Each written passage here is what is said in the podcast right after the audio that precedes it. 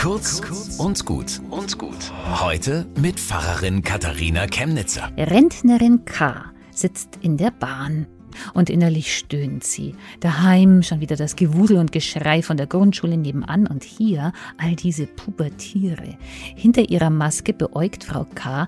drei Mädchen vor sich, wie Wesen aus einem fremden Universum, wie die reden, zu laut sowieso und irgendwie sind die immer alle gleich frisiert und gleich angezogen und alle am Handy. Das ist Fremdes, laut und nah und das passt ihr nicht.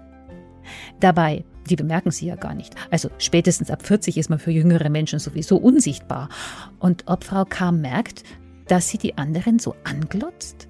Da, hopsa, für einen Augenblick schaut ein Mädchen ihr direkt in die Augen. Etwas zu lang, zu lang, um nicht zu reagieren.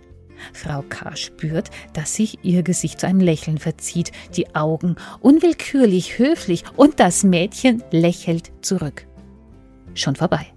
Aber Frau K. fühlt sich besser, nicht mehr so bedroht vom Fremden und gesehen. Der kürzeste Weg zwischen zwei Menschen ist ein Lächeln. Das stimmt schon. Bis zum nächsten Mal.